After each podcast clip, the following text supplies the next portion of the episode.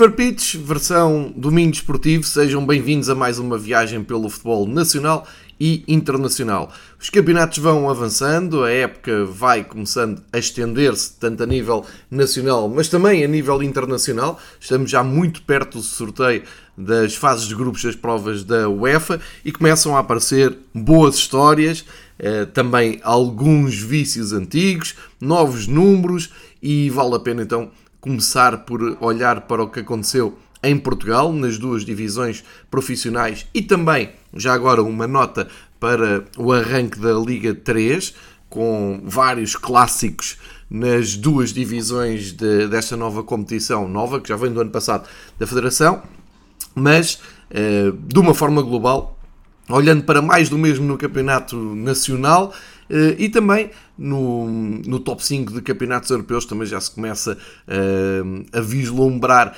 uh, aquele passeio clássico do Bayern de Munique e do PSG, que acabaram por arranjar aqui um despique à parte, uma vez que nos campeonatos internos começa-se a perceber que as faixas podem começar a ser preparadas novamente para PSG e Bayern, mas acabam por ter aqui uma, uma competição alternativa, que é ver quem é que goleia mais no, nos, fins, nos fins de semana sucessivos, sendo que este fim de semana o PSG abusou porque ganhou ao Lille, era um jogo com grande um, ehm, expectativa, porque eram os dois últimos campeões da Liga Francesa e o PSG mostrou ao que vem.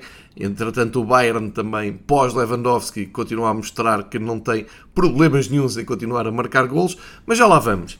Já vamos aos campeonatos do top 5, já vamos às melhores histórias do fim de semana. Comecemos então pela realidade nacional e, como eu dizia, um pouco de mais do mesmo, porque tivemos o primeiro clássico da temporada, o primeiro grande jogo de cartaz da temporada e eh, nenhuma surpresa. Apesar de alguma emoção e apesar de alguma réplica dada pelo Sporting eh, pós-Mateus Nunes, que partiu a meio da semana e até jogou pelo Wolverhampton já no sábado, portanto, ainda antes do clássico do Dragão.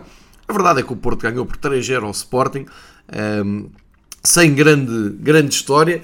Eh, é verdade que os números são exagerados, é verdade que o Sporting falhou na finalização e podia ter ido à procura de outro resultado, mas eh, no fim do dia eh, tem acontecido um pouco disto sempre no, nos clássicos, e quando falo em Porto Sporting, se calhar também podemos juntar Porto-Benfica, o Porto tem sido sempre mais forte, com Sérgio Conceição é uma equipa absolutamente indomável e em casa ganha uma, uma nova chama e portanto tal como eu disse no arranque do campeonato, o Porto aqui a defender e a justificar o seu favoritismo na Liga Portugal B-Win, ganha por 3-0, eh, faz o pleno de, de, vitórias, coloca pressão no Benfica, que quando fizer o seu jogo atrasado terá já que ter ido ao Bessa garantir 3 pontos para continuar a ser uma equipa eh, imbatível também no campeonato, ou seja, neste momento o Porto deixou o Sporting a 5 pontos e já colocou alguma pressão no Benfica.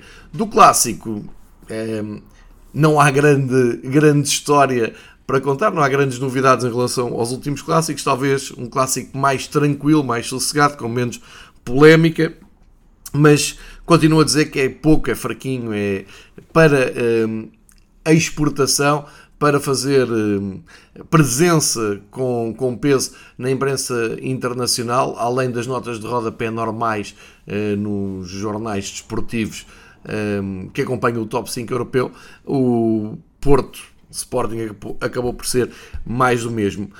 Coisas positivas, tivemos quase 50 mil adeptos no Dragão, dando razão um, àquilo que eu, que eu tenho explicado aqui, o estádio do, do Dragão em Portugal ao dia 2 é capaz de ser o estádio, se é que não é mesmo, com melhor percentagem de ocupação, esteve nos 98% de percentagem de ocupação do estádio, portanto são 49.430 adeptos, número oficial da, da Liga, continua a ser um, o estádio que apresenta sempre as maiores enchentes de cada jornada.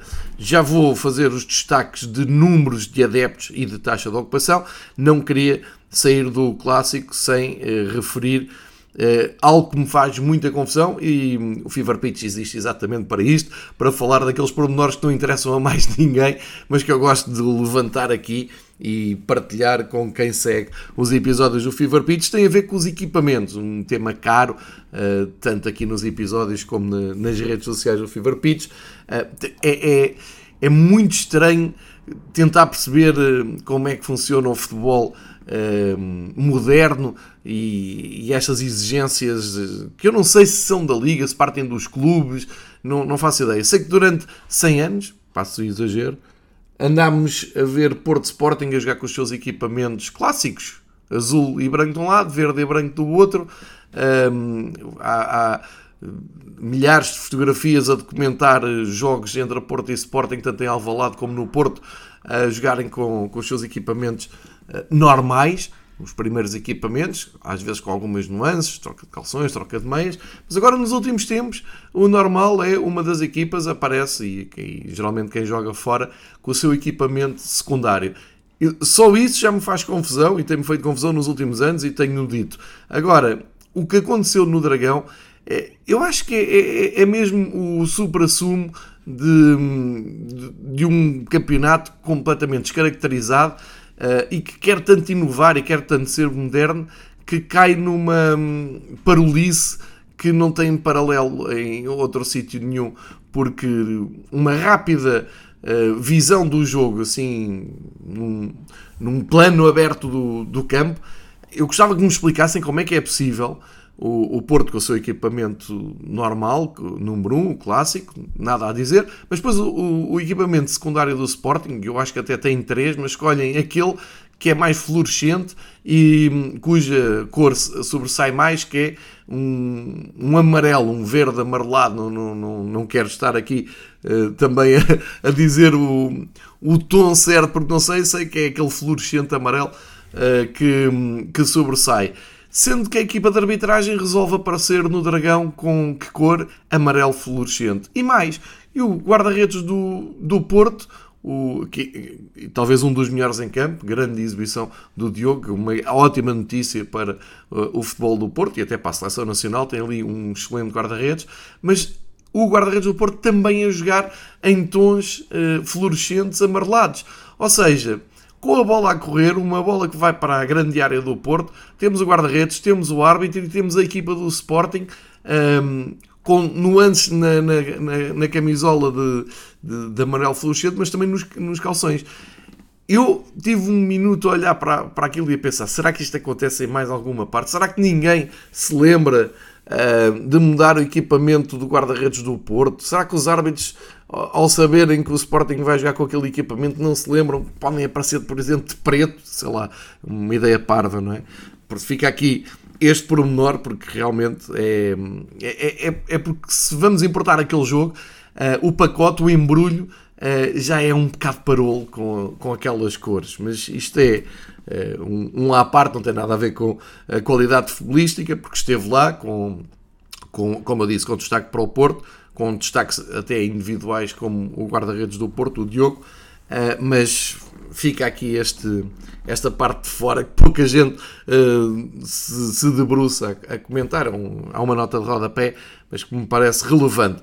Depois, uh, quanto à, à, jornada, notas soltas para, para despacharmos já e não ser muito exaustivo Uh, as notas deste fim de semana, claro que há jogos ainda por disputar, desde logo o Benfica, por causa de, da segunda mão da, da, do, do, da Taça dos Campeões, da, da, Liga dos Campeões. Benfica que joga amanhã com o Dinamo Kiev a segunda mão e, portanto, atirou o seu jogo desta jornada com o Passos Ferreira para dia 30 de agosto às 8 h quarto na luz, ou aí é que temos depois o calendário acertado. E já agora, uh, no dia que estamos a gravar este Fever Pitch versão domingo esportivo, vai faltar a jogar o Gil Vicente Famalicão, Gil Vicente que vem da ressaca desses 4 que, eh, 4 a 0 que levou em Alkmaar contra o AZ, portanto mais um derby do Minho, hoje, eh, hoje eu estou a gravar segunda dia 22, uh, eh, marcado para as, as 8 e um quarto da noite. Como eu dizia, notas soltas, um, começa, começo pelos festejos,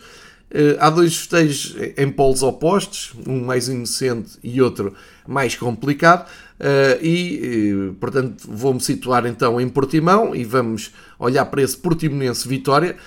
para já, nota muito importante, a quantidade de adeptos do Vitória de Guimarães na noite de domingo em Portimão contribuíram para uma casa de 3.032 adeptos no Municipal de Portimão, o que significa mais de 60% do estádio com lotação ocupada. É espetacular para um domingo à noite e é espetacular para uma equipa que vem domingo para o Algarve e tem este apoio todo. Dirão, um, ok, aproveitaram o fim de semana no auge de, de agosto, de sol, de praia, uh, mas isto não é para todos. Estavam mais de 2.500 adeptos do Vitória Sport Clube a apoiar a equipa de, de Moreno em Portimão. As coisas até estavam a sair bem, o Vitória estava a ganhar, estava a dar continuidade a um bom arranque de campeonato, mas depois rapidamente as coisas viraram, o Portimonense conseguiu dar a volta, sendo que o último gol é apontado por Iago, um ótimo gol de cabeça, o Iago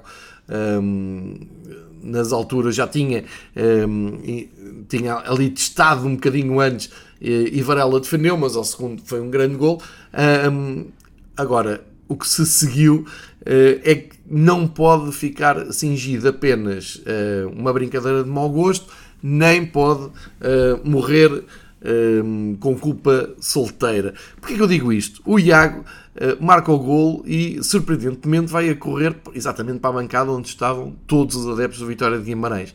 Só aí já achei estranho, mas quando ele se saca da bandeirola de canto e faz da, da bandeirola uh, uma espécie de metralhadora, uma espécie de arma de Call of Duty em que dispara um, continuamente durante uns bons segundos para a bancada do, do Vitória de Guimarães, aí temos que parar um bocadinho e refletir. Primeiro, um, nota de uh, pouca hipocrisia aqui. Eu ri-me uh, e achei aquilo tão fora e achei aquilo tão arriscado que, claro que me ri, claro que fui eh, andar para trás da imagem, porque é, é por um lado parecia ser um festejo completamente espontâneo uh, e, e, quase ingênuo de, de, de, um jogador que se calhar não, não conhece a realidade da massa associativa do Vitória, mas há dados novos.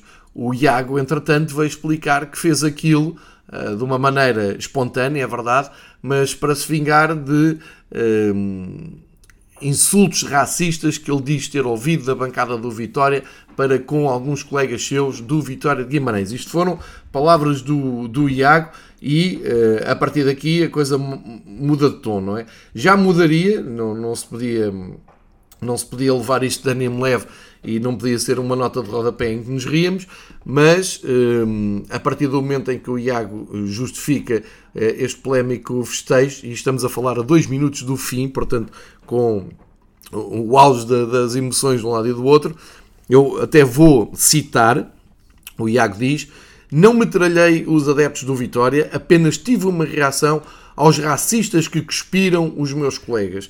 Portanto, isto tem que ser eh, esclarecido. Uh, mais uma vez, bate nesta tecla. Isto está, uh, está a ser recorrente na, nas ligas profissionais portuguesas. Uh, toda a gente parece olhar para, para o lado e fingir que não vê nada. Resolvem-se insultos racistas com multas de 890 euros e, portanto, continuamos um bocado nisto. Ponto 1. Um, o Iago não deve ter aquela, aquela reação. Espero que também seja alvo de, ehm, de análise por parte de, de quem regulamenta a, a, a, Liga. Não, não me escandalizava que fosse suspenso um jogo, que tivesse um castigo para não voltar a fazer um, um festejo daqueles. Por outro, se isto levanta uma segunda questão, que é a questão novamente do racismo, então tem que se partir realmente para ehm, um, um inquérito mais aprofundado e não resolvam isto com 890 euros de multa, porque senão isto não para e eh, parece-me que não estamos mais perto de ter uma liga conhecida por eh, insultos racistas semana sim, semana não, do que propriamente limpar algo que parecia ter afetado o país quando aconteceu o caso Marega. Portanto, fica aqui este, este dado e vou juntar outro de, do Algarve, que também aconteceu, curiosamente, em Faro, e já é a segunda vez em, em poucas semanas, porque já tinha havido um jogador uh, do Wolverhampton num jogo de treino a queixar-se de racismo, na altura um, também foi notícia. E agora este fim de semana o Clovis, que, do Académico de Viseu, que foi jogar um, o Farense Académico este fim de semana, também se queixou de ser alvo de insultos racistas por parte dos adeptos do Farense. E lá está, não se vê uh, nenhuma sequência disso, ou seja, não, não há notícia de para tudo, vamos, vamos ver o que é que se passa e temos que afastar de uma vez por todas uh, esta gente do, do futebol, num fim de semana em que até o Chelsea uh, fez um comunicado oficial a dizer que proibiu, baniu do, do seu estádio adeptos que se comprovou que tinham tido atos racistas e, portanto, não entram mais em Stamford Bridge. E eu acho que é mais por aqui do que propriamente com multas de 890 euros. Portanto, uma parte dos festejos está falada, a parte do racismo volta à agenda, a outra parte, agora mais leve, o festejo do Godwin do Casa Pia contra o Boa Vista Uh, é das coisas mais um, divertidas de, de, de, se ter visto. O Godwin, uh, tal como eu disse aqui na semana passada, ótimo jogador, um jogador a ter a intenção neste, neste campeonato. Já vem do ano, da campanha do ano passado Casa Pia na segunda divisão. O Casa Pia, já agora dizer que o Casa Pia ganhou a Boa Vista, somou 3 pontos, está a fazer um arranque de campeonato uh, muito interessante, já tinha empatado no nos Açores, deu boa réplica ao Benfica e agora soube resistir ao Boa Vista, fez mais ou menos o mesmo jogo que tinha feito com o Benfica, mas foi mais feliz nas transições e arranca ali 3 pontos, achando o Petit muito irritado. Isto perante 1136 pessoas no estádio do Jamor. Curiosamente, o Jamor numa semana conseguiu pôr uma relva digna para receber, portanto, parabéns um, a todos os envolvidos que uh, em pouco menos de uma semana uh, conseguiram pôr o, o Casa Pia a jogar mais perto de casa, ainda não está em Pinamanique, mas agora já está bem mais perto do que quando jogou em Leiria.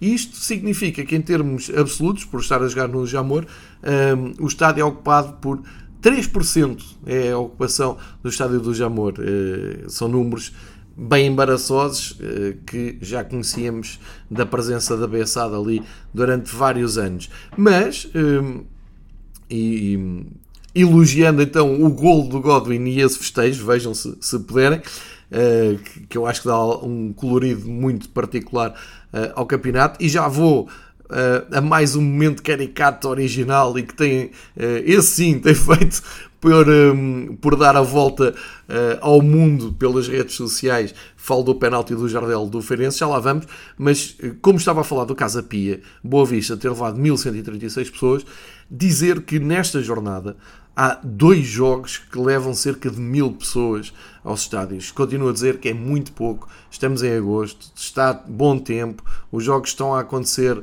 uh, à luz do dia eh, e portanto ainda não estamos naquela fase mais complicada de muito frio e chuva e, e, e a, noite ser mais cedo e a pouco, ser pouco convidativo ir ao futebol, portanto não é só o Casa Pia, é também o Estoril Rio Ave numa sexta-feira, estava a dizer dia, mas eh, agora até me vou contradizer porque o Estoril Rio Ave foi à noite, mas foi numa sexta-feira, véspera de feriado, e na Moreira aparecem 1742 pessoas, isto quer dizer que 34% do estádio é ocupado, isto nem metade do estádio é, portanto é mais um sinal de, de, alarme que eu, que eu levanto. Já agora dizer que o Estoril e o Rio Ave fizeram uh, um jogo uh, muito digno, empate 2-2, 4 golos, o Rio Ave a responder bem a um arranque tremido, uh, conseguiu dar a volta no Estoril, esteve a perder por um zero. Um gol marcado por Martins muito cedo, ele que vem da, do Mafra e, e tem contribuído para uma renovação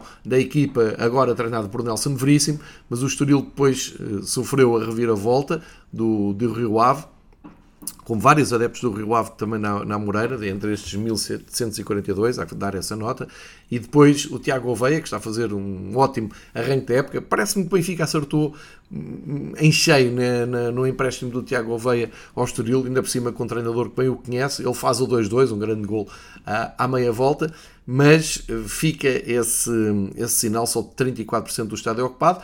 Um, e ainda pior continua a acontecer nos Açores, ainda por cima com Santa Clara a começar tão mal este campeonato, já, já começam a soar ali alguns alarmes. O Santa Clara tem deixado de sair ótimos jogadores sucessivamente, mas os jogadores que têm chegado não estão a convencer de todo. Parece uma equipa completamente descaracterizada, uma equipa que joga como se tratasse de um coletivo desconhecido, sem chama, sem ligação, e perder com o Aroca em casa por um 2 parece-me já uh, muito preocupante uh, para a equipa de Mário Silva. Para ver este jogo nos Açores apareceram 1172 pessoas, ou seja, é cerca de mil pessoas para ver um jogo do Campeonato Nacional da Primeira Divisão. Isto é muito, muito pouco. São 11% de lotação do, do estádio de São Miguel. E portanto tem sido um clássico, eu tenho dito aqui todas as vezes que o Santa Clara joga em casa, pouca gente a ir, isto já vem de trás, mas sem dúvida nenhuma que a SAD Santa Clara não só está a saber atrair o público açoriano ao estádio, e é a única equipa dos Açores na primeira divisão, como uh, tem aqui um problema para tratar na sua equipa de futebol que me parece uh, preocupantemente desligada. Portanto, feitas as contas pelo, pelos jogos que menos público uh, apresentou. Uh, podemos fazer aqui então um desvio à segunda divisão para falar do Jardel, o goleador do, do. Ele na semana passada tinha marcado um grande gol de pontapé de bicicleta, tinha chamado a atenção nos resumos que tinha visto, mas esta semana bateu tudo porque foi chamado para bater o primeiro penalti contra o Leixões e ficou em posição de estátua com o pé atrás, em posição de goleador um, como disse até no resumo da, da Sport TV, do Só Golos, como se disse lá, uh, a fazer lembrar como se marcavam os penaltis de futsal antigamente, mas um, mais do que isso, uh, ele fica ali numa posição de equilíbrio, tipo homem-estátua, e depois dispara de um momento para o outro, à primeira correu bem, à segunda o Bernardo, um ótimo guarda-redes que se deu a conhecer do futebol português no Aves, o Aves que entretanto desapareceu do mapa praticamente futebolístico, está nas profundezas do futebol português, inclusive com a Taça de Portugal à venda, falámos disso um, há pouco tempo, mas uh, na segunda vez o Jardel tentou fazer a mesma cobrança e correu mal. E quando corre mal, fica muito ridículo, fica uh, uma coisa muito caricata e talvez até seja esse o lance que está mais a percorrer as redes sociais. Uh, e é uma maneira de exportar o futebol português. Uh, pelo menos uma maneira divertida, inocente e que não, não, não ofende ninguém, mas o Jardel, se é para continuar a marcar penaltis desta maneira, só por si vai ser uma atração na segunda liga e no Feirense, que é sempre um candidato à subida. Voltando à primeira divisão, Uh, e seguindo até aqui a, a, ordem dos jogos, e agora dando aqui o contraste de um, pouca gente no estádio para mais gente no estádio, ótima casa no Chaves Vizela, mais uma em Chaves, o Chaves regressou à primeira divisão, e desta vez com muitos imigrantes nas bancadas para ver o Desportivo de Chaves a jogar em casa, são 5.489 pessoas que a Liga Portugal deu como número oficial do Chaves Vizela, quer dizer que é 65% do estádio ocupado, é muito bom num, num jogo destes, uh, num bom espetáculo, um empate, uh, poderia ter caído a vitória para algum lado, alguma polémica, duas expulsões, mas as duas equipas a pontuarem e parece-me que isso é o mais importante entre duas equipas que uh, terão que olhar para, para já para o baixo da tabela para conseguirem ir amelhando os pontos suficientes para ficarem na primeira. Também boa casa no Braga Marítimo, mas eh, aqui a tarefa dos dirigentes do Braga é mais exigente, porque para encherem o estádio de, da Pedreira, como se viu nem quando vão lá os grandes, como se viu na primeira jornada, naquele ótimo Braga Sporting, mas num Braga Marítimo colocarem 12.358 pessoas, parece-me que é bem bom, porque o Marítimo não é propriamente uma equipa que arraste multidões, e portanto isto é muita gente da cidade de Braga a dizer presente, eh, dá para preencher 40% do, da pedreira e dar uma belíssima moldura humana pelo menos na, missão, na emissão uh, televisiva, porque os adeptos sentam na bancada uh, inferior, perto do relevado, e dá uma ideia de casa cheia. Depois, uh, quando o plano abre, é que se vê que a bancada de cima está vazia, mas pelo menos penso que metade está feito e, e dá outro colorido. Um, ao jogo do, do Braga. O Braga goleou 5-0, o Braga começa muito bem eh, esta campanha, eh, em contraste com o Marítimo, que está a ser uh, uma das desilusões do, do, campeonato. Aliás, se olharmos para o fundo da tabela, o Marítimo tem 3 jogos, 3 derrotas, tem 2 golos marcados e 12 sofridos. É um arranque muito delicado da, da equipa de Marítimo. Uh, e é a única equipa que só tem derrotas. Eu digo única porque Passos Ferreira e Famalicão também só têm derrotas, mas têm menos um jogo. Portanto, com três jogos, o Marítimo é a única equipa que eh, só apresenta derrotas. E ontem foi atropelado por um Braga em boa forma, apesar de um Ricardo Horta que se percebe perfeitamente que está afetado com esta novela de, de verão, e é compreensível. É uma componente humana que eu acho que ninguém está uh, a valorizar, nem ninguém está uh, a querer compreender. De qualquer maneira, o suficiente para participar no, no primeiro gol. André Horta, em grande, uh, foi considerado pelo Sport TV o homem do jogo e uma goleada natural por 5-0. E aqui está o Braga a espreitar os primeiros lugares. Neste momento está logo atrás do Porto. tem 7 pontos, porque empatou aquele jogo com o o Sporting e neste momento só pode ser ultrapassado pelo Benfica se o Benfica ganhar o jogo uh, em atraso. Um, dos jogos da primeira divisão, penso que já fica assim tudo visto. Lembrar que falta mais um jogo para fechar a jornada e esse Benfica Passos Ferreira fica para mais tarde. Olhando rapidamente para o que vem aí, já na sexta-feira, Passos Ferreira e Estoril abrem a próxima jornada. Sábado, três jogos: Marítimo Portimonense, Boa Vista, Benfica e Sporting Chaves no, no sábado à noite. Domingo, mais três jogos: Famalicão Santa Clara, Aroca, Braga e Rio Ave Porto.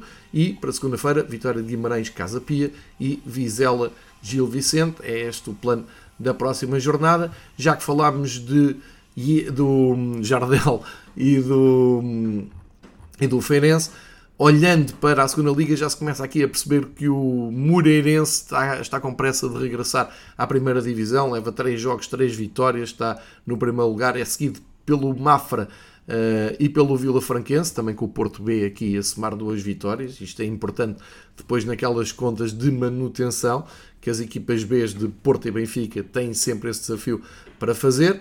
Uh, mas os destaques são estes. Lá embaixo, tal como na primeira divisão, há uma equipa só com derrotas, o Torriense, neste regresso aos campeonatos profissionais, três jogos, três derrotas, também abeçado, mas lá está, com menos um jogo, vamos ter que esperar. Claro que uh, menos compreensível estes jogos em atraso na segunda divisão, mas a verdade é que ainda hoje há um jogo para fechar a jornada, Penafiel e Bessado, marcado para as seis da tarde. Fechando o ciclo de futebol nacional, um, um destaque ainda para uh, os Júniores do Benfica, que foram vencer a taça intercontinental a Montevideo, no Estádio Centenário, contra o Penharol. Grande vitória da formação do Benfica, grande vitória da UEFA. Uh, isto é um jogo que não teve grande destaque na Europa, não teve grande destaque em Portugal, mas se forem ver um, os ecos da América do Sul foi um dos grandes acontecimentos do fim de semana. Uh, Comebol apostou tudo nesta primeira versão da Taça Intercontinental de Júniores, que põe frente a frente o vencedor da Libertadores e da Liga dos Campeões, neste caso a Youth League, uh, em Júniores. E o Benfica conseguiu uh, vencer, venceu bem. Uh, o jogo deu em direto para Portugal na BTV e na Eleven. Uh, é um feito incrível, é um feito inédito. É a primeira vez que acontece a taça intercontinental de formação e, portanto, o Benfica um, eh, a fechar um ano de ouro em que ganhou a Youth League, que é campeão nacional, e também uh, garantir a intercontinental para muitos que perguntavam por que raio é que o Benfica teve que ir jogar uh, a Montevideo, ou seja, a jogar fora de casa um troféu tão importante, é porque não estiveram atentos, porque expliquei na altura, no final da, da, temporada passada, por alturas de, em que o Benfica conseguiu ganhar a Youth League, um, a estrutura deste troféu foi apresentada pela Combol e pela UEFA. O que acontece é que foi a Combol que fez mais força uh, e parece-me até ter partido da América do Sul esta ideia de, de um, instituir um troféu intercontinental entre as, as duas confederações.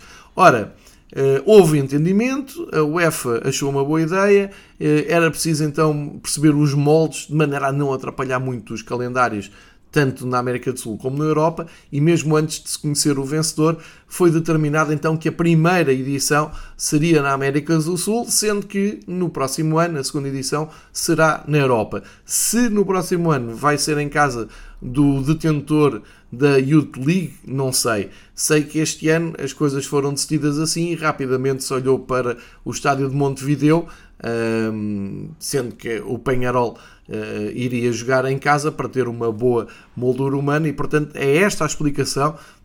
Há, li uma data de teorias absurdas e li também muita crítica ao UEFA e ao Benfica por se deixar levar nisto. Não, é preciso ler mais um bocadinho, é preciso também saber a origem das coisas e aqui não há, não há teorias da conspiração. A Comebol levantou a ideia, a UEFA abraçou, combinaram jogar a primeira, a primeira edição da América do Sul e muito bem, e eh, aconselho todos a irem ouvir o que disse o treinador do Benfica no final do jogo sobre este tema, o facto de ter que jogar em Montevideo, e ele diz algo muito importante, é mesmo muito relevante quando ele diz prefere jogar eh, no campo adversário, ou seja, com um ambiente que não lhe é favorável, mas com o estádio cheio. É que estavam mais de 40 mil adeptos do Penharol. Eu gostava de saber se o jogo fosse em Portugal, onde é que uh, apareciam 40 mil adeptos num fim de semana para ver uma Intercontinental de Júniores, se nem nos jogos eh, de, de séniores muitas vezes os estádios enchem, como eu tenho dito aqui rapidamente. Portanto, um, vamos ser realistas e vamos ouvir, um, vamos ouvir, isto é, uh, para as palavras de Luís Castro, quando diz que é muito, muito melhor jogar um, com um estádio cheio, com um ambiente uh, destes, que serve para os jogadores crescerem, segue até, serve para os jogadores se motivarem, não só os da casa,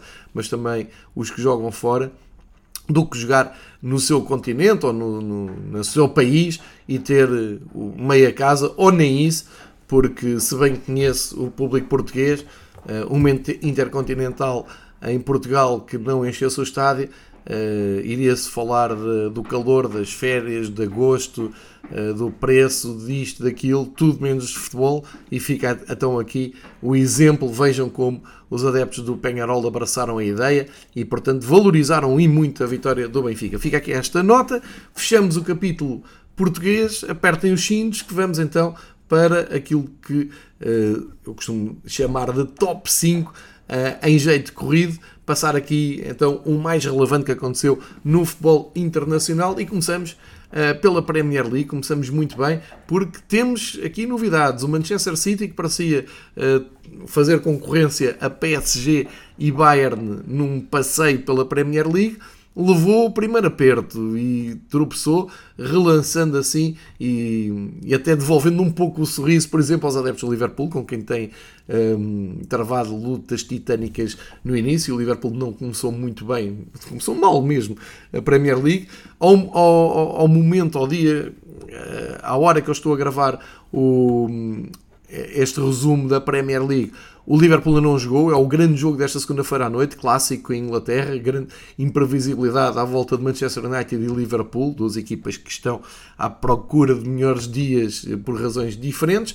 A verdade é que Manchester City podia ter disparado na frente, não disparou. Grande jogo em St. James Park, grande exibição do Newcastle. O Newcastle que veio aqui a Portugal jogar um, Eusébio Cup e que foi desvalorizado, que eu vi por um, muitos observadores, comentadores, imprensa nacional. O Newcastle tem uma belíssima equipa, eu tinha-o dito uh, na altura da, do jogo da luz e ontem viu-se, uh, inclusive o Almiron, que marcou aqui na luz, o Trippier, que jogou aqui na luz, marcaram. O Newcastle arranca com dois empates e uma vitória, não está mal para a equipa de Eddie Howe, está a fazer um ótimo trabalho. E uh, fizeram mesmo tropeçar o Manchester City, que teve que resgatar um ponto por Bernardo Silva, que parece ter fechado então um pouco aquela novela de vai não vai para Barcelona, confiança total em Bernardo por parte de Guardiola, foi titular, e 3, 3, 6 golos, grande jogo, Premier League no seu melhor.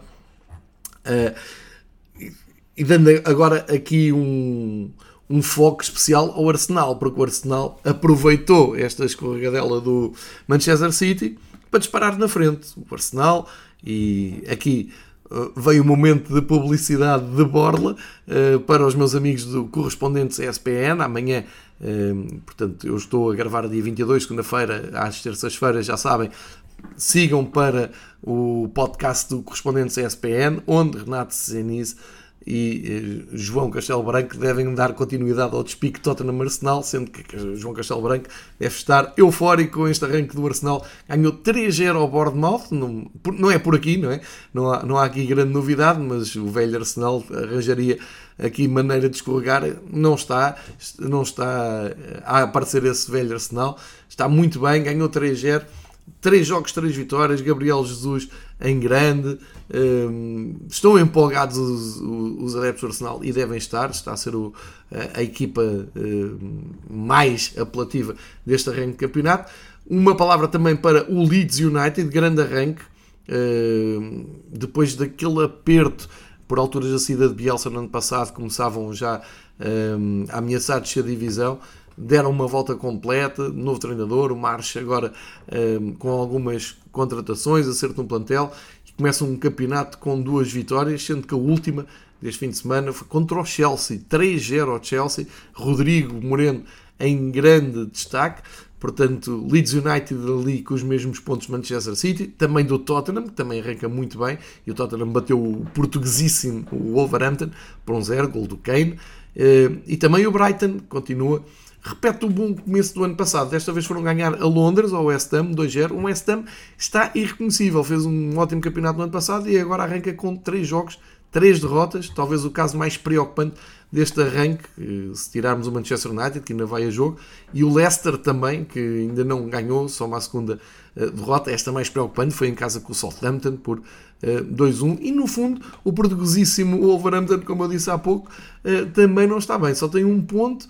É verdade que agora perdeu no terreno do Tottenham, também não é nada de escandaloso mas ao, ao, fim de três jogos, Bruno Lage só tem um ponto. Um ponto também conseguiu o Everton na recepção ao recém-promovido Nottingham Forest.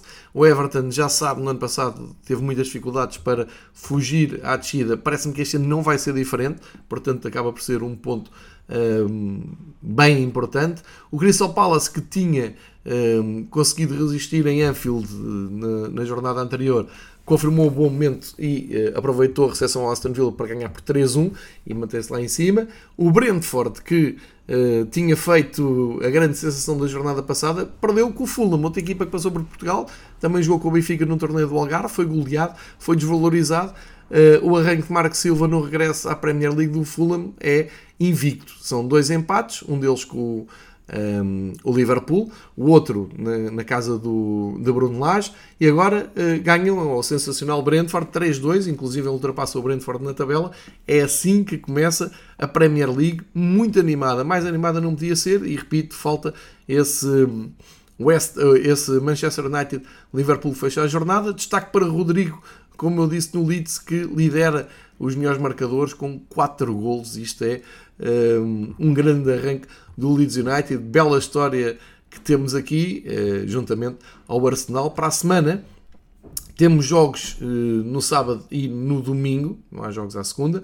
Uh, e olhando para o, líder, o Arsenal, vai ter um derby em casa com o Fulham, um jogo muito, muito interessante. O Crystal Palace volta a ver a sua resistência posta à prova uh, na deslocação ao terreno do Manchester City e o Liverpool recebe o Bournemouth, talvez uh, tenha aqui uma, uma luz verde para uma recuperação e não sabemos o que é que vai acontecer hoje no jogo com uh, o clássico, o grande clássico de futebol inglês com o United. Uh, e numa nota para domingo, o Wolverhampton recebe este Newcastle poderoso. Também fica aqui a, a nota para as duas da tarde de domingo. Portanto, campeonato inglês muito bem lançado e um, eh, proponho agora saltarmos para a Itália, onde uh, só temos duas equipas 100% vencedoras para já, uh, na frente do campeonato, Nápoles e Inter repetem as vitórias da primeira jornada e, portanto, lideram o campeonato. O Nápoles uh, recebeu e venceu com toda a naturalidade o Monza por 4-0, nem há aqui grande, grande história. É uma, uma vitória uh, absolutamente sem espinhas, mas eu queria deixar aqui uma nota para quem segue as dicas do, do Fever Pitch. vejam o, o, a forma e vejam o, o, como joga um dos reforços do Nápoles, que foi buscar uh, um jogador à Rússia, o Rubin Kazan, Vejam como joga o, o Internacional da Geórgia. Kvaratskhelia, que é um nome um pouco difícil de dizer, mas se calhar aqueles que já estão mais uh, enturmados e familiarizados com o Futebol Manager já devem ter passado por este miúdo de 21 anos uh, e que está uh, a confirmar a grande aposta que o Nápoles fez nele, com dois gols e dois grandes gols aqui no jogo. Está bem, foi contra o Monza, também é verdade, mas parece-me que está a, construir o seu espaço, a ganhar o seu espaço, com grande destaque no campeonato italiano. E ao dia 2, o Kvaratskhelia acaba por ser mesmo o melhor marcador do campeonato com 3 gols pelo Nápoles. Portanto, um cabeça de cartaz para seguir. O Inter de Milão também cumpriu, ganhou por 3-0 à Spezia eh, e, portanto, temos aqui um arranque normal do Inter, tinha ganho ao Lecce, também um, um calendário mais eh, mais fácil, temos de dizer assim. Deixando para trás então o AC Milan, que não conseguiu passar em Bergamo, no jogo com a Atalanta. A Atalanta fica com os mesmos 4 pontos, há várias equipas com 4 pontos, como a, a, Fiorentina, desiludiu no terreno do Empoli, não foi além do 0-0, como a Lazio, que também não conseguiu passar em Turim com o Turino, 0-0, o Turino que também uh, confirma um bom arranque de temporada. Um, a Juventus e Roma podem se juntar ao Nápoles e ao Inter se ganharem os seus jogos de hoje. Os jogos estão em atraso. A Roma joga às 5h30 com a Cremonese e a Sampdoria recebe a Juventus. Vamos ver o que é que fazem estes dois candidatos, pelo menos a ficarem na zona cimeira da tabela. A Juventus mais candidato ao título, obviamente. A Roma a espreitar como outsider. Mas uh, são estes os destaques da, da Série A deste fim de semana no fundo começa-se a cavar ali já um fosso. Monza e Lecce uh, com, com duas derrotas. O campeonato deles não vai ser este, vai ser quando jogarem com equipas como a Sampdoria, a Cremonese, a Salernitana, o Empoli. Já se sabe que é mais por aí que as coisas se resolvem. Uh, mas para já aqui nota então de Nápoles e Inter a começarem muito bem uh, esta Série A e olhando para aquilo que será a terceira jornada, Começa na sexta com o Monza Undinese e a Lazio com o Inter de Milão, um grande jogo em Roma na sexta-feira. E depois temos esse clássico Juventus-Roma no sábado às 5h30. Uh, nota também para o AC Milan, campeão, recebe o Bolonha um pouco mais tarde. Uh, e para domingo ficam os restantes jogos. Talvez aqui destaque a Fiorentina com o Nápoles, que está na frente, também às 7h45 de domingo. Portanto, a Série A Uh, promete mais um ano de grandes emoções. Acabou aquele monopólio da Juventus e, portanto, tornou-se um campeonato bem uh, emocionante e, e, e, muito agradável de ser seguido. Tem dado muito bem a volta uh, à Itália, o, a competitividade e a espetacularidade do campeonato italiano. Também a La Liga nos últimos anos tem vivido algumas surpresas eh, quanto a campeões, alguma alternância, mas este ano começa-se a destacar um, ehm, o Real Madrid com a sua com a sua série vencedora, já tinha ganho a Supertaça Europeia, depois foi a Almeria ganhou e agora foi a Vigo e eh, voltou a ganhar. Aqui não há problema nenhum em explicar que o Real Madrid está a jogar fora para dar tempo para que as obras se concluam no seu estádio, em Madrid, e portanto na Liga Espanhola não houve problema nenhum em mudar um, ehm, a inversão uh, ou inverterem uh, estes jogos que depois na segunda mão, na segunda volta, acontecerão em Madrid. Mesmo assim, o Real Madrid, sem fator casa, vai somando pontos. Em Vigo ganhou por 4-1, um recital do Modric, que se inclusive é aplaudido pelos adeptos de, de Vigo, do, do, do Celta. E os outros destaques de, deste arranque da La Liga é sem dúvida o Villarreal do uh, Unai Emery, que tinha ganho em Valladolid 3-0 e agora uh, foi ganhar apenas e só a Madrid, o Atlético Madrid, que tinha começado bem, ganhou 2-0, uh, está no topo da tabela com o Real Madrid. O Betis também, dois jogos, duas vitórias, depois de ter ganho o Elche 3-0, foi a maior que a ganhar por 2-1. O Osasuna também com duas vitórias, ganhou ao Sevilha na primeira jornada com surpresa, agora confirmou o bom momento na recepção ao Cádiz.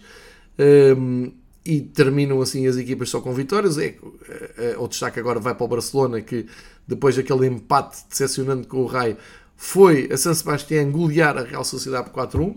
Lewandowski já marcou dois gols, agora sim, parece que as coisas começam a compor na equipa catalã.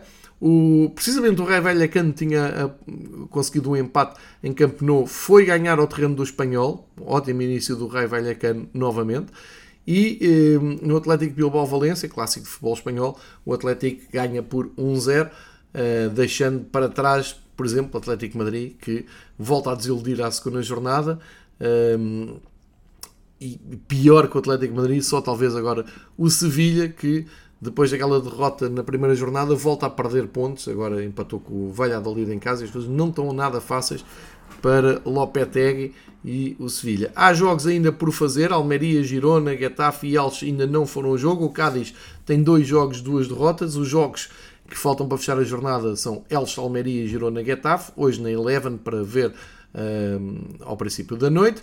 E uh, na próxima semana, olhando para Real Madrid, que vai à Catalunha jogar com o Espanhol, uh, mais um jogo fora. O Atlético vai a Valência, clássico do futebol uh, espanhol, segunda-feira, dois ou oito dias é que acontece este jogo. O Barcelona vai tentar confirmar então um, essa retoma, recebendo o Valladolid no domingo. E a jornada abre na sexta com dois jogos, Girona, Celta e Betis, Osasuna. Uh, olhando para os melhores marcadores, destaca-se o Borja Iglesias do Betis, que leva 3 golos nesta altura, sendo ele o melhor marcador. Agora vamos para os dois últimos campeonatos do top 5. Começamos pelos dois passeios anuais que já são tradicionais. Começamos então pela Alemanha e pelo passeio do Bayern de Munique para quem estava com dúvidas o que é que acontecia à equipa bávara depois da partida de Lewandowski, os números são os seguintes: 3 jogos, 3 vitórias, 15 golos marcados, 1 gol sofrido, 9 eh, pontos, sem espinhas. Este fim de semana fecharam a jornada, foram os últimos a ir a jogo, foram ao Bochum eh, ganhar por 7-0. O Bochum, eh, também é verdade, soma por derrotas os 3 jogos de, de arranque do campeonato mas uh, esperava-se mais resistência um, ehm, à equipa do Bayern Munique. Não aconteceu, mais um atropelo. Um, ehm, o Bochum tem a companhia do Bayern Leverkusen na última posição. O Leverkusen está a fazer um arranque absolutamente desastroso. Uh, Esperava-se que este fim de semana com o Offenheim conseguissem uh, somar os primeiros 3 pontos e acalmar os adeptos do Bayern, mas uh, perderam em casa por 3-0 com o Offenheim. Um momento que começa a ser delicado para o Bayern. O Hertha de Berlim também continua com esta atração pelo abismo. Também foi ao terreno do Borussia Mönchengladbach perder, mantém só um ponto. Olhando para os possíveis perseguidores do Bayern Munique, temos o Mönchengladbach que já perdeu um, pontos no empate na semana passada no Schalke. Voltou aqui às vitórias, como eu disse, ao Hertha de Berlim, está com 7 pontos. Também com 7 pontos o União Berlim, simpático clube da capital, ganhou ao Leipzig. Isto é uma vitória do bem contra a vitória do mal, segundo os adeptos uh, na Alemanha, porque é um clube bem popular de cariz um, e com base sustentada nos seus adeptos contra um, um RB Leipzig que já se sabe é considerado um clube de plástico pelos adeptos na Alemanha. Portanto, uma, um triunfo muito celebrado nesta jornada da Bundesliga. O Mainz, que uh, continua com um bom andamento, foi ganhar ao Augsburgo por 2-1 e mantém-se então ali no top 4 ao fim de 3 jogos. Vitórias também para o Friburgo, que foi a Stuttgart a ganhar por 1-0 e mantém-se, um, soma agora 6 pontos. Uh, e claro, o destaque para o Offenheim, que ganhando em Leverkusen também soma duas vitórias. O destaque negativo vai para o Borussia Dortmund, que aos 89 minutos ganhava com naturalidade ao Werder Bremen, 2-0 com naturalidade, mas talvez com alguma injustiça no marcador, porque o Werder Bremen estava um, a jogar muito bem. Uh, e a prova disso mesmo é que uh, a equipa de Bremen consegue reduzir perto do minuto 90 e depois ainda foi em tempo de fazer mais dois golos. Não sei se já tinha acontecido alguma vez na Bundesliga, mas o Bremen ganha. Um, dá uma reviravolta de 2-0 para 2-3 em tempo extra regulamentar e é uma das grandes histórias deste fim de semana internacional de futebol com o Dortmund a somar, vinha duas vitórias, não é? E a somar a primeira derrota e uh, a, a, responder àquela ansiedade que os adeptos da Bundesliga costumam colocar, que é quanto tempo é que o Dortmund vai conseguir uh, estar na posição ao Bayern de Munique. Bom, desta vez foi logo à terceira jornada, e muitos que apontam o, o Leipzig como uma equipa que pode uh, desafiar o, o Bayern. Uh, é a desilusão total. Do, dois empates e agora esta derrota em Berlim atira o Leipzig para a segunda metade da tabela. Portanto, temos mais do mesmo no campeonato alemão. Eh, uma, uma, última nota para o Colónia, que foi jogar ao terreno do Frankfurt, que este ano vai estar na Champions League, uh, empatando 1 a 1. O Colónia também não viu ainda uh, o sabor da derrota. Portanto, o campeonato alemão prepara-se para assistir a um passeio em modo de kamikaze do Bayern de Munique, se as coisas entretanto não mudarem. e para quem estava com saudades do Lewandowski, cá está, Mané, Musiala, três gols cada um, juntamente com o Onisivo, que é o austríaco do Mainz, levam três gols e lideram a lista de melhores marcadores na Alemanha.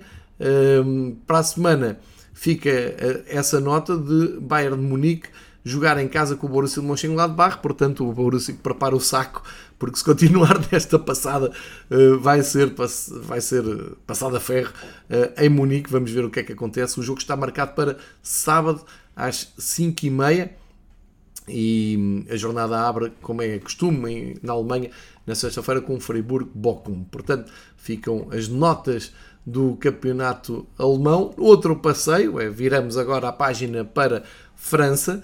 Uh, havia grande expectativa neste Lille PSG, os últimos dois campeões uh, de França frente a frente. A equipa de Paulo Fonseca uh, que tinha conseguido um, um bom arranque, empatou na última jornada, mas no terreno do Nantes e tinha começado com uma goleada em casa ao Auxerre.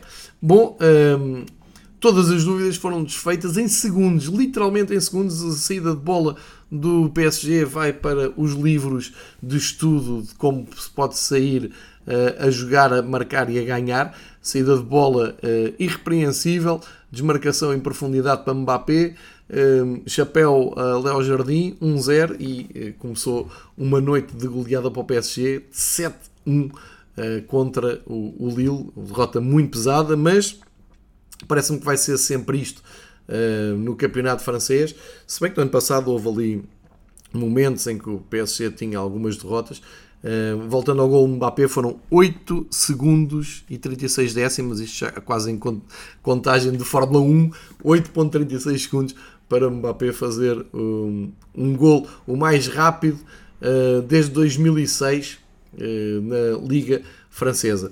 Portanto, nada de novo aqui, não é? O PSG parece estar bem. Gautier trouxe disciplina, rigor, um novo esquema tático de três centrais. O Luís Campos tem eh, colocado em sintonia o Mbappé e o Neymar. O Neymar com um arranque de temporada sensacional. O Messi ali no meio a ajudar, quer dizer, está tudo uh, a bater certo. A teoria está a prevalecer. O PSG é de outro campeonato, é um campeonato à parte.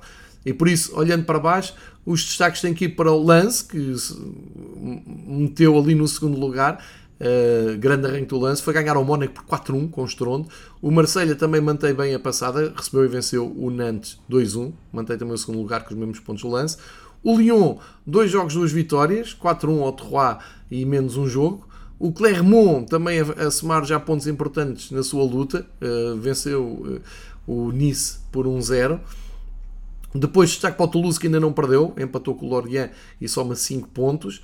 Uh, e o Brest conseguiu a sua primeira vitória no terreno do Angers, uh, andando ali também no grupo da frente. Uh, em destaque negativo, o Troyes com 3 jogos, 3 derrotas, e o Rance que conseguiu o primeiro ponto em Estrasburgo, 1 a 1, mas tem a companhia do Ajácio que, com equipas só com um ponto. Portanto, a única equipa que ainda não pontuou no Campeonato Francês, o Troyes, a equipa que não, que só sabe o que é ganhar, o PSG, portanto, tudo normal. Lista de melhores marcadores, é assustador olhar em três jogos, temos o Neymar com 5 golos e o Mbappé com 4 golos. É, esta, eh, é este o caminho do Campeonato Francês. Para a semana, podemos aqui espreitar onde é que vai um, a equipa, ou quem é que vai a Paris jogar com o PSG, é o Mónaco, é um clássico, mas se o Mónaco perdeu em casa com o lance 4-1, uh, eh, não prevejo grande noite a fechar a jornada de domingo às 7h45 no Parque dos Príncipes,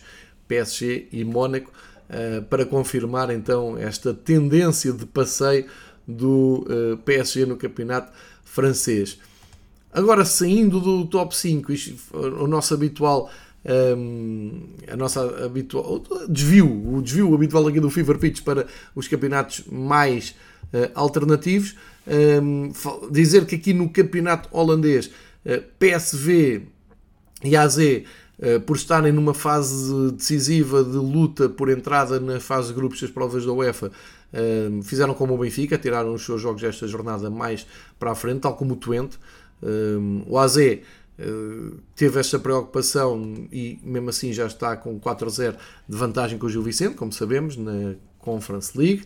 Uh, portanto, sobram os destaques para mais uma vitória do Ajax, que ganhou no terreno do Sparta de Roterdão, com mais dificuldade do que era uh, previsível, tal como foi a Norte, também ganhou no terreno do Valvik por 1-0.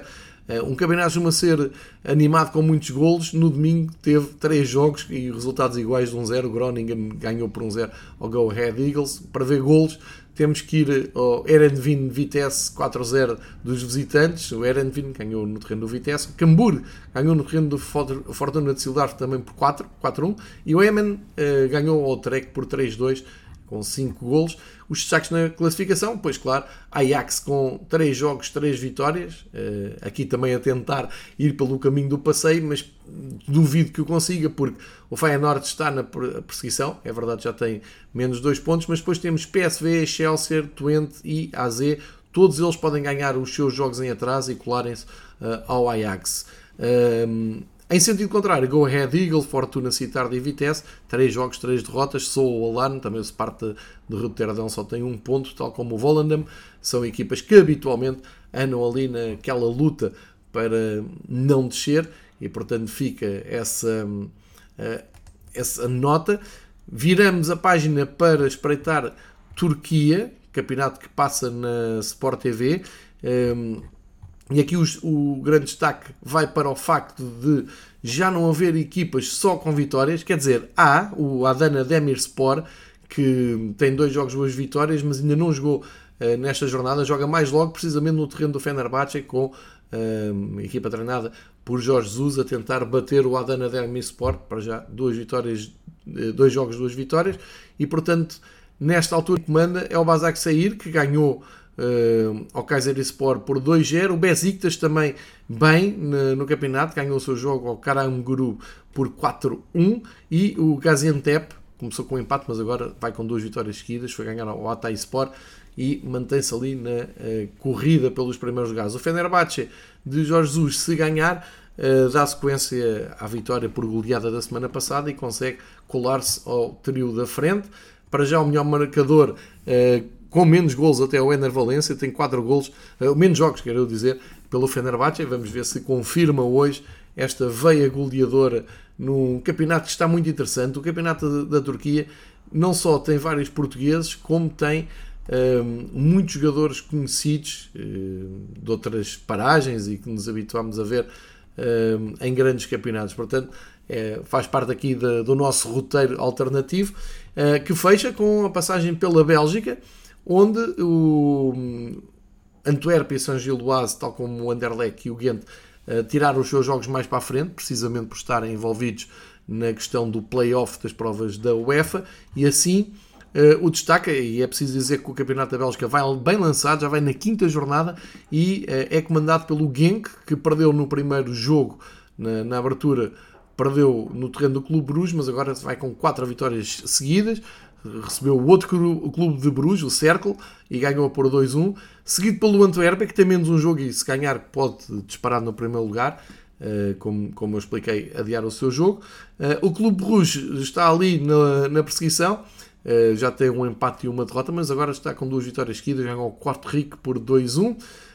Olhando para o, o fundo da tabela, alarmes que soam para o Open, que só tem uma vitória, três pontos, portanto todos os clubes aqui já pontuaram na Bélgica. Ehm, e aliás, acho que já todos conseguiram pelo menos uma vitória. É o caso do Serain também, que ganhou este fim de semana no terreno precisamente do Open e hum, acabou até por trocar posição na lanterna vermelha. Melhor marcador do campeonato belga é o belga Aynan do Genk, que leva 4 golos e, portanto, está, está, a fazer um belo arranque de temporada. E destaque para o Fábio Silva, que leva 3 golos pelo Anderlecht, não jogou este fim de semana, mas tem estado muito bem, inclusive nas provas da, da UEFA. Uh, bom reforço para, o Anderlecht, um português no campeonato belga.